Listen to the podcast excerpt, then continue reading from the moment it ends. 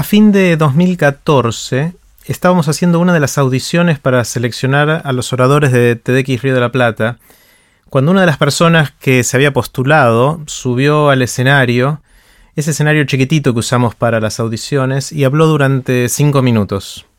No paré de asombrarme y de llorar. Era Diana Wang, que después dio su charla sobre cómo preservar la memoria de los sobrevivientes del Holocausto en uno de los eventos que, hicimos en TDX Río de la Plata. Después fui conociendo más a Diana, a quien admiro cada vez más, y hace poco me empezó a contar sobre otro tema. Esta vez no me hizo llorar, pero sí me enseñó unas cuantas cosas sobre un tema que creo que es relevante para muchos, vivir en pareja. Hoy tuve el lujo de conversar con Diana en Aprender de Grandes y me contó lo que aprendió sobre la vida en pareja a través de su propia experiencia y en el trabajo de varias décadas ayudando a parejas.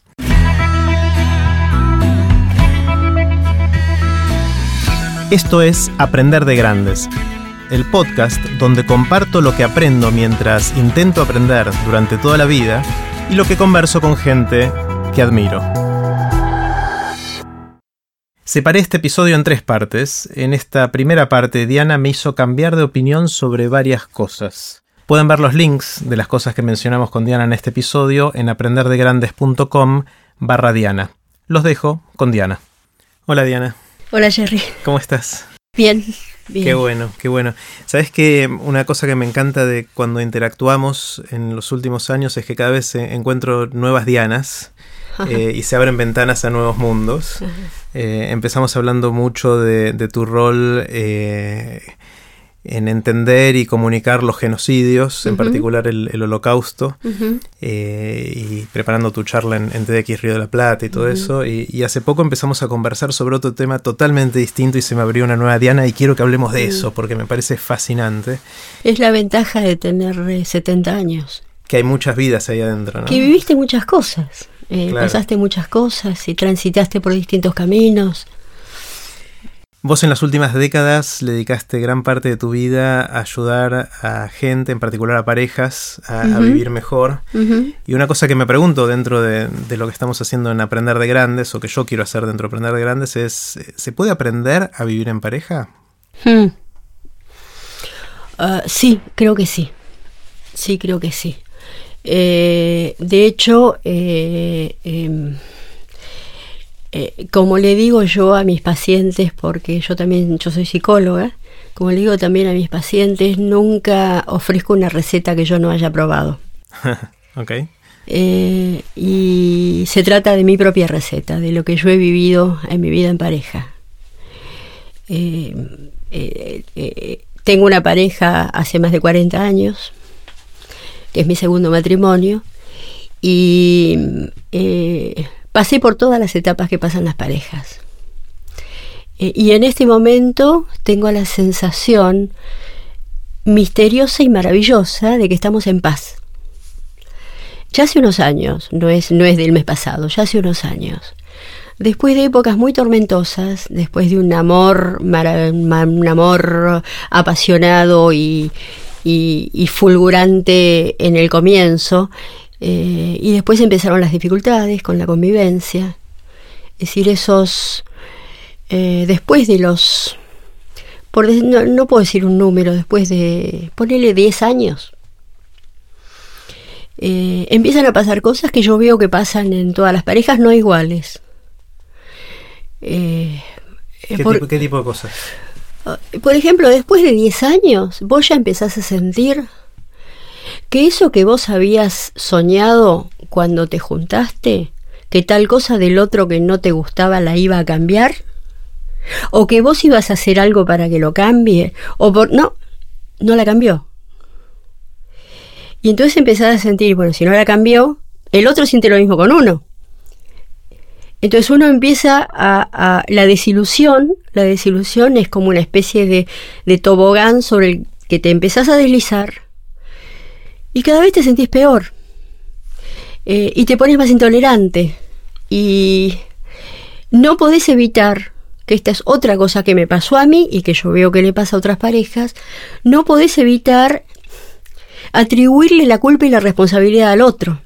por no haber cambiado eso que vos querías que él cambie o ella cambie. Que tácitamente me prometió que iba a cambiar, porque nadie te lo promete. Claro, pero vos sentiste eso. O claro, sea, uno seguro, siente eso. seguro. Yo creo que lo vas a cambiar, que tal cosa que vos haces que al principio no le das no le das importancia porque cuando vea qué felices que somos eh, hoy me acordaba de una canción que cuando yo era jovencita la, gente más joven no saben quién es Doris Day eh, y su canción más famosa es T para dos. Entonces en la letra de T para dos que este sería el modelo de matrimonio vas a ver qué felices que vamos a ser tomemos un té juntos yo voy a tener una nena para mí, vos vas a tener un nene para vos y la vida va a ser maravillosa siempre. Es decir, ese té, ese té calentito va a ser que todo esté siempre bien. Macana, no está siempre bien. Eh, y entonces cuando empiezan estas dificultades, empieza como una especie de, de pelea porque la sensación es que vos no cambiás, porque no querés. Me lo estás haciendo a mí. Esto genera una pelea, es decir, genera que yo te ataque, que yo me defienda. Vos me acusás a mí de lo mismo, que yo tampoco cambio porque te lo estoy haciendo a vos. Entonces se entra en una especie de, de, de, circuito de que se va alimentando y se va haciendo cada vez, cada vez más hondo y cada vez más tortuoso y cada vez más pegajoso. Y bueno, nos separamos. Eh, eh, la separación aparece como una, uh, como una vía de salida maravillosa, que no lo es, que no lo es. Entonces este es un momento habitual de renuncias. Entonces en este momento se puede empezar a trabajar. Y yo creo que se pueden hacer muchas cosas, no siempre. A veces no.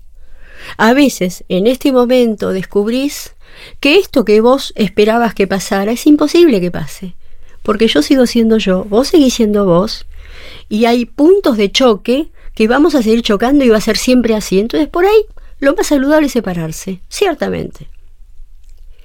Pero de pronto lo que yo he visto es que si empezamos a pensar las cosas de otra manera, por ejemplo, que no es que vos me lo estás haciendo a mí. Lo que vos haces es porque vos sos así. Porque no lo podés evitar, porque lo necesitas para sentirte más seguro, para sentirte más tranquilo, eh, para sentirte más cómodo. El tema de la comodidad es esencial. Entonces, si yo te exijo a vos que, que pierdas este lugar de comodidad, te estoy exigiendo que dejes de ser vos. Si yo empiezo a entenderlo así, es decir, hay algo que empieza a suceder automáticamente. Yo no me siento atacada personalmente. Entonces, si yo no me siento atacada personalmente, yo coloco esto, me estoy poniendo un poco teórica, Ah, avísame no, si, avísame si me paso. Eh, coloco la situación que me molesta, que me duele o que me hiere en otro contexto de significación. El contexto ya no es más no me quiere, me ataca, no le importa. El contexto es es así, lo hace porque no puede hacerlo de otra manera, ah, lo hace porque necesita tal cosa, ¿no? Entonces, en ese otro contexto de significación, yo siempre digo, eh, uno lo tiene automáticamente con el bebé. Es decir, que el bebé ante cada malestar llore. Forma parte del contexto de significación que uno tiene sobre la vida de un bebé. Los bebés son así. Son así, no saben hablar y cuando se siente mal, lloran. Que ahí no me lo hace a mí. No me lo hace a mí. Bueno, a mí sí, cuando eran chiquitos mis hijos. No, a mí me lo hacían a la noche, ¿viste? Cuando Ah, quería terrible. dormir, cuando te despiertan no te dejan dormir. Sí. Eh, pero en serio, entonces cuando cambias de contexto de significación, te permite ac- actuar de otra manera. No baja tu malestar, porque lo que te molesta te sigue molestando. Que el bebé te despierta te sigue molestando. Pero, Tiene otra carga emotiva porque no te lo hace a vos. y además viene con un pobrecito, ¿qué le pasará? ¿Tendrá un cólico? Claro. ¿no? Eh, eh, ¿Viste aquello de que quiere llamar mi atención? No, no quiere llamar mi atención. Está llorando porque le duele algo, algo claro. le está O pasando. tiene hambre o lo que fuera. Exactamente. El- esto, Diana, me, me deja pensando que quizás por lo que escuchaste ahora, se me ocurren dos posibles aprendizajes. Uno es decir, no te cases o no te juntes con alguien con la esperanza o sea, con, sí, con la esperanza de que esa persona va a cambiar algo y de esa manera va a ser todo buenísimo cuando todavía no lo es. Así es. Eh, esa podría ser una. Y la otra es cómo poder, si ya uno está en una relación que está en esta dinámica, que no es constructiva, esto de pensar que todo lo que hace el otro lo hace para joderme a mí, cómo hacer para destrabar eso, ¿no? Cómo hacer para poder resignificar o lo que fuera la palabra, de, pensar que lo hace porque es así y no me lo hace a mí y cómo construir. ¿Qué más, qué más podemos...? Está bien, ¿no? Esas son dos de las cosas. Excelente, excelente. Incluso yo pensaba que todas aquellas personas a las que son consultadas, rabinos, curas, eh, antes de casamiento, ¿viste? Antes de las ceremonias. Y los jueces, los jueces también deberían, deberían saberlo. Lo que pasa es que cuando ya está la consulta, la pareja ya está constituida, el salón ya está alquilado, el vestido de novia Es difícil de dar marcha atrás. Ya ahí es difícil. Eh, pero por ahí si hubiera adultos cerca que ayudaran a mirar, y no sé, no sé si siempre alcanza, porque eh, no sé vos, pero yo en mi primer matrimonio me casé con la persona equivocada. Y, y su mamá vino a decirme que él no era para mí. La mamá me vino a decir. Y le vino a decir a mi mamá. Y yo no le creí. Porque yo creía que el amor es más fuerte, ¿vio? Eh, y, tenía razón, no era la persona para mí. Entonces también tenés que luchar contra esta, esta cosa omnipotente que uno tiene en el momento eh, de la infatuación, que no es una palabra que usemos mucho en castellano, pero que está buena, que muchas veces se confunde con enamoramiento o que se parece al enamoramiento, no sé si exactamente es amor, la infatuación es esta necesidad de estar con el otro, de poseerlo, de ser poseído y que no podés vivir y que tenés que que el primer momento del amor es muy parecido a ese, al de la pasión. Donde la sexualidad juega un rol importante. También. Muy, muy importante, muy importante. Eh, eh, eh, la sexualidad, la aceptación, el reconocimiento, la valoración, es decir, yo voy a valer porque el otro me elige y está conmigo y me mira y me... cuando esa relación continúa y eso es solamente eso, se queda sin nada. Se queda sin nada. Entonces es muy difícil trabajar en ese primer periodo con la gente que está en estado de infatuación y que con la fantasía omnipotente de que todo es posible. Y en la segunda opción que diste, que es con las, con las parejas que ya están constituidas, ahí sí se puede hacer. Ahí sí se puede hacer. Eh, pero es interesante porque hay que vencer también otro grado de omnipotencia que todos tenemos. Eh, ¿Viste, ¿Viste que cuando uno hace algo, uno sigue haciendo cosas para confirmar que lo que uno hizo está bien? Eh, y que te digan, no, mira, eso que hiciste no está bien, tenés que dar marcha atrás. Hay como una dificultad interna, como una resistencia interna a hacerlo, eh, como si formara parte de tu identidad. Entonces, te cuesta volver atrás. Es un tema de orgullo, de amor propio, ¿no? El orgullo es fundamental. Mm. El orgullo y es una cosa de la que no se habla habitualmente. Mm. No se habla mucho del orgullo, no se habla mucho de la comodidad. De la comodidad, me parece que la comodidad es esencial. Eh, Uno está eh, cómodo, no se quiere mover de ahí, ¿no? Sí. Además elegís el lugar de comodidad y cuando vos estás luchando en el lugar de la lucha, estás en un lugar off, eh, fuera de la comodidad. Eh, eh, y estás en tensión todo el tiempo. digo que se puede, se puede con, con las parejas, pero necesitas hacer todo un trabajo. Mira, muchas veces me acuerdo de lo que aprendí aprendiendo de grandes.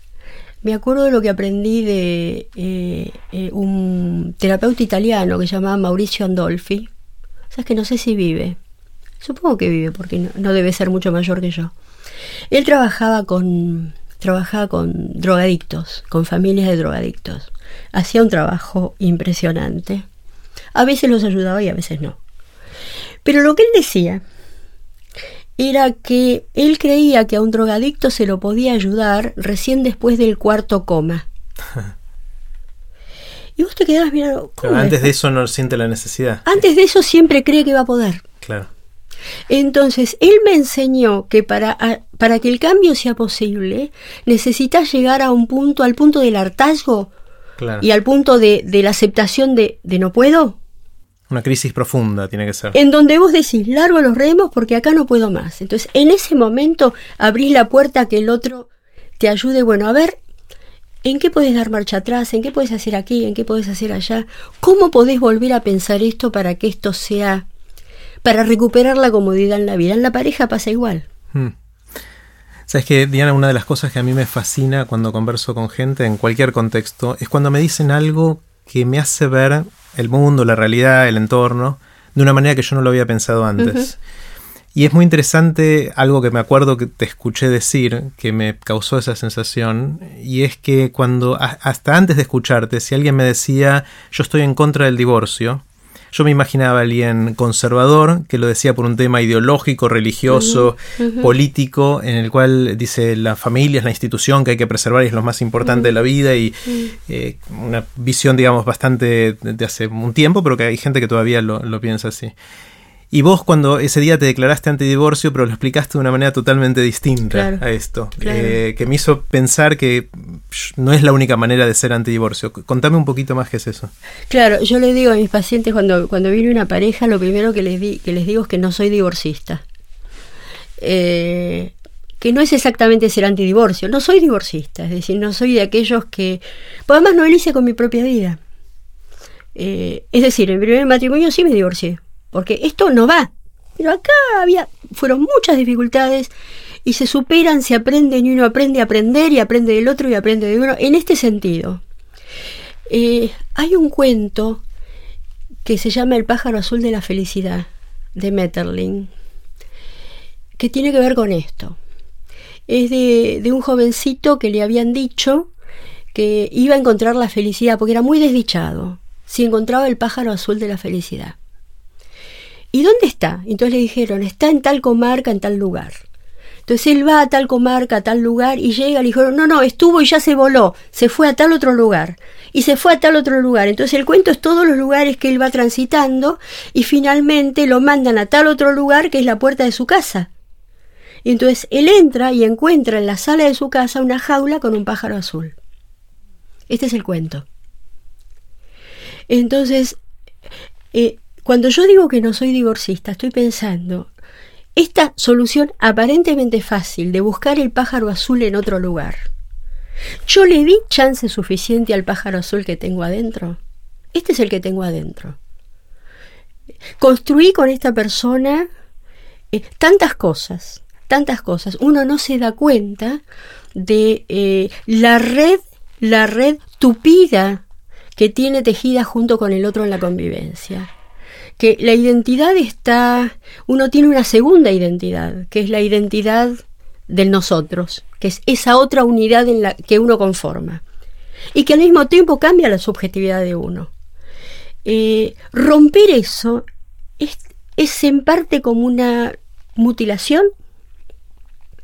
Entonces, antes de apelar a esto, a ver, démosle una chance démosle una chance, como decía John Lennon, a la paz, bueno, démosle una chance a la convivencia, démosle una chance. Y la chance tiene que ver con el cambiar el contexto de significación, bueno, es todo esto que estábamos hablando. Sí, entonces lo primero que dijiste es esto de pensar, no lo hace para joderme a mí, lo hace porque es así, y cómo pensar eso de esa manera puede ser bastante liberador y, ayudar a resignificar, como decís vos, la pareja. ¿Qué otras cosas más se pueden hacer para darle una chance? Ah, otras cosas. Eh, eh, ¿Quién soy yo y quién, y quién sos vos? ¿Cómo soy yo? Eh, está la, teoría, esa teoría que yo... Yo soy muy gráfica, yo veo las cosas muy visualmente.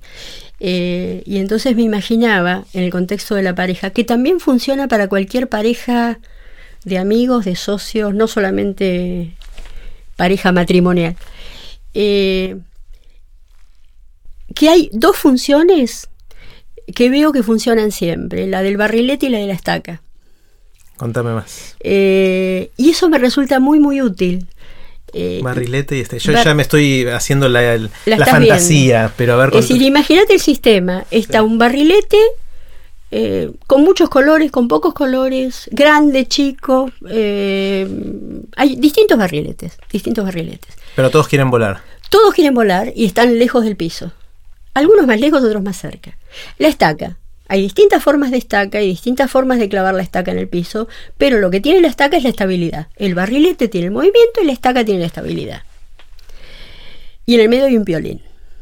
Entonces, esos tres elementos son una analogía muy interesante de, de la pareja. Entonces, cuando yo digo quién soy yo y quién sos vos, ¿en qué soy estaca y en qué soy barrilete? ¿En qué sos estaca y en qué sos barrilete? No sos barrilete para molestarme a mí, o no sos estaca para molestarme a mí. Sos estaca y eso me permite que yo sea barrilete y viceversa. Eh, esta es una cosa. Uno puede serlo en, en, eh, sectores diferentes. Hay gente que es estaca en todo y barrilete en todo. Es muy difícil que puedan estar juntos dos barriletes en todo o dos estacas. dos estacas, dos estacas entonces. Es un, un replo más. un replo. Y dos barriletes serían. Sería, Se volarían. O sea, no hay de dónde agarrarse. No hay de dónde agarrarse. ¿Y el piolín es la pareja? ¿Qué es el piolín? Y el piolín es el acuerdo entre los dos. El piolín es esa otra cosa que tenemos que conocer. Una vez que te conoces a vos y me conozco a mí, yo necesito, suponete, yo necesito, eh, no personalmente yo, yo necesito eh, contacto físico constante. Eh, necesito, necesito cada tanto que pases, que me toques para estar segura de que vos estás. o yo no necesito contacto físico. Yo necesito saber que vos estás en la otra pieza, saber que estás cerca. Esto es como soy yo. Entonces, si vos estás del otro lado y, suponete que yo no, necesito contacto físico y no te toco, en lugar de sentir que yo no te quiero, es que yo no necesito contacto. Incluso hasta me molesta cuando hay mucho contacto físico. O al revés, si yo necesito mucho contacto físico, no soy una cargosa que te estoy emplomando todo el tiempo, sino que eso me tranquiliza, me, baja la angustia, ¿ok? Esto es conocerse. En donde no te lo hago a vos, sino que este soy yo. Y el violín es el acuerdo acerca de la distancia óptima, que este es mm. otro tema muy importante en las parejas, en todo tipo de parejas humanas. ¿A qué distancia queremos estar uno del otro? Qué tema el de las distancias, ¿no? Porque apenas lo dijiste, las distancias, me, acordé la primera vez que fui a Estados Unidos y, alguien me hablaba y digo, acércate un poquito, no te escucho. Estaba como a tres metros de distancia y me hablaba casi gritándome. O la primera vez que una mujer me dio la mano en Estados Unidos para saludarme. Eh, y el otro extremo son... A vos te dan la mano, pero en Estados Unidos dos mujeres no se dan la mano. ¿Y qué hacen? Se saludan, se miran así, no se ah, dan la mano. Ah, se hacen un gestito. Te da la mano un hombre, pero las, mujeres, las mujeres no te dan la mano. Sí. Mm. Y está el otro extremo de algunas culturas. Eh, conocí gente que nos. o sea, acá voy a correr el riesgo de generalizar, pero conocí gente de Turquía, de Grecia, que tiene una cercanía, los varios que conocí de esos lugares, mucho muy distinta a la nuestra, que me ponía incómodo y que me hablaban a dos Los mediterráneos que están pegados a uno. Digo, correte, correte. O sea, como que quiero ponerle el codo para que no se me acerque más y sentía que me escupía mientras me hablaba, digamos. Eso es distancia óptima.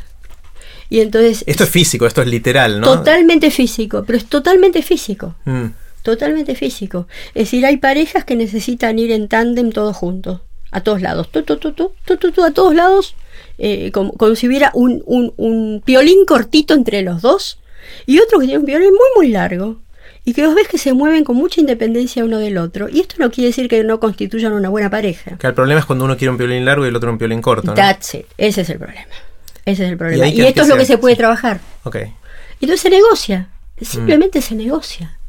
Hay que aprender a... Esta es otra cosa, aprender a negociar. O sea que casi la conclusión de todo esto es decir, un buen matrimonio consiste en haber negociado el tamaño del violín, la longitud del violín. Exactamente. Y, me parece muy importante decirte ahora porque eh, nosotros venimos de una cultura psicoanalítica. Yo he sido psicoanalista durante 10 años, mi formación es psicoanalítica, soy psicóloga de Buenos Aires, es decir, no, no, hay forma de evitarlo. Eh, me amé esto, aprendí esto, y de pronto todo esto que estoy diciendo ahora, desde aquella Diana psicoanalista de hace, de hace 40 años, eh, eh, sonaría voluntarista, conductista. ¿Qué me está diciendo Tamina? Es decir, este, es que entonces yo hago cambio la conducta y resulta que me quedé pensando en, eh, en la teoría del cambio en qué teoría del cambio manejo, cómo pienso yo en el cambio, el cambio de la pareja, por ejemplo. ¿De dónde viene el cambio? ¿Viene de adentro o viene de afuera? Viene de un largo trabajo con el inconsciente y con las represiones y con todo el mundo interno. y, Y de pronto me quedo pensando, bueno, esta distinción que hicimos, esta dicotomía que hicimos en la ciencia post-cartesiana, de adentro y afuera, es una distinción, eh, es una herramienta de pensamiento que se ha vuelto una realidad, que uno lo toma, ahora se, se entronizó como que esto es así. Hay una adentro y hay una afuera. Pues no hay una adentro y hay una afuera. Es decir, somos todo uno. Entonces de pronto veo que cambiando una conducta, casi te diría como si te entrenaras deportivamente para aprender el saque del tenis, que al principio no te sale, que pone la pierna así, que levanta el codo, que mira la pelotita, que mira para acá, que pega para allá, que respira en ese momento. Uf, 20 cosas que tenés que hacer al mismo tiempo. Y lo haces y, de pronto te empieza a salir. Y lo haces cada vez mejor y lo empezás a disfrutar hay cambios que aparecen, que vienen de afuera, de afuera entre comillas para adentro. ¿Por qué? Y ahí me encontré con papá Freud que me da, que me dio una respuesta que me, eh, que me hace muy feliz. ¿Qué te dijo? Que ningún ser humano renuncia a una, a un placer que alguna vez ha sentido. Entonces, si vos haces alguna conducta y esta conducta te gusta, y te hace bien, vas a querer volver a sentirlo. Y esto me pasa muchas veces en el trabajo con parejas. A veces digo simplemente, próbalo, hace tal cosa, a ver qué pasa. En lugar de enojarte porque no te llamó, decile lo más cariñosamente que puedas. Debo ser una tarada, porque me quedo pendiente de vos y esperando que me llames, y yo sé que vos estás ocupado y haciendo mil cosas. Pero sabes, me hace tan bien que me llames. ¿Qué tal si lo decís así? En vez de un reclamo, en lugar de, hablar de lo que vos sentís. No me llamaste, no me querés, no te importo, esto, esto, ¿no?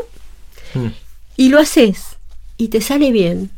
Pucha, lo querés volver a hacer y termina siendo una segunda naturaleza y lo terminas incorporando como una conducta tuya, igual que en el tenis. Igual que en el tenis. Eh, hay, hay, una frase que mm, en inglés que es algo así como fake it until you become it. Exactamente. Eh, que sería algo así como simulalo, pretende hasta que se transforma en quién sos. De tanto hacer algo, sacas bien al tenis o puedes manejar las relaciones de otra manera. Lo de la sonrisa sonreí. Es decir, el sonreír puede ser falso al principio, pero de pronto estás sonriendo en serio. Y contagias tu sonrisa y el otro sonríe y la sonrisa del otro contagia la tuya. Fíjate, es así, de hecho hay toda esta discusión de si sonreímos porque somos felices o si somos felices porque sonreímos. Y hay muchos estudios que muestran que va en las dos direcciones. Así es. Eh, cuando antes decían, uy, estás sonriendo, seguro que es feliz. Eh, si vos empiezas a reírte, sonreír mucho, después sentís eso en el cuerpo de alguna manera, ¿no? Y se transforma en quien sos de a poquito. En donde otra vez se borra totalmente el límite entre adentro y afuera. Es decir, uno puede cambiar, uno cambia a ver, yo muchas veces le digo a las parejas que tienen que conversar alguna cosa, alguna cosa espinosa, que lo hagan en un lugar que sea nuevo para los dos, que no lo hagan en ningún lugar conocido. Parece banal, parece tonto, pero hay algo que tiene que ver el espacio escénico eh, de una obra repetida si volvés a sentarse en ese mismo espacio, volvés a hacer la misma obra. El mismo personaje. Es el mismo personaje. Mira. Entonces de pronto estar en otro lugar, no sé cómo, no sé cómo funciona esto, porque además lo probé yo. Te obliga a mirar de otra manera, a hablar de otra manera, a pensar de otra manera, a sentir de otra manera. Incluso charlando hace poquito con, Mariano Sigman, él, sugería que si uno tiene una pelea en, en la pareja, que intente resolverla hablando en inglés. Ah, eso es buenísimo. O sea, si los dos hablan inglés, pero los dos en su vida, el, lenguaje nativo y cómo se relacionan siempre es en castellano, como que lo llevas, es como irte a otros lugares. Cambia la escenografía también, cambia la lógica de las palabras. Exactamente, es lo mismo. Eh, es lo mismo. Es lo mismo. O, o escribirlo. También. Ah, la escritura es maravillosa. La escritura. La escritura. No todo el mundo tiene facilidad para escribir. O sea que no le funciona a todo el mundo. A veces le decís a alguien que escriba y entra en pánico porque le parece. Se congela. Sí. Pero para el que más o menos puede, si vos te tenés que sentar a escribir, te obliga a categorizar, a focalizar, a ordenar, eh, armar una secuencia. También pensás dos veces si lo estás diciendo desde tu molestia o desde quién es el otro y de todo lo que decíamos hasta recién. Te permite pensar, pero además, una vez que está escrito, una vez que está escrito, está, entre comillas, afuera de vos. Y empieza a ser operable de otra manera de vos con vos. Porque, supone, te escribís algo, lo dejás descansar una semana, lo volvés a agarrar cuando ya te olvidaste lo que escribiste, y se produce un diálogo tan interesante con aquello que vos pensabas y sentías. Porque empezás a barajar tu propio interior de otra manera. Ah, pero esto es una boludez. Pero miren que estaba. Ah, pero esto es mucho más importante de lo que yo creía. Le voy a dar más bola a esto. Que en el momento en que estás en el. iba a decir en el fárrago, en el momento, en, el ojo del huracán de las emociones. No entiendes nada, no, lo, ves. No lo ves. No lo ves. Creo que es un buen momento para tomar agua, ¿querés? Ok.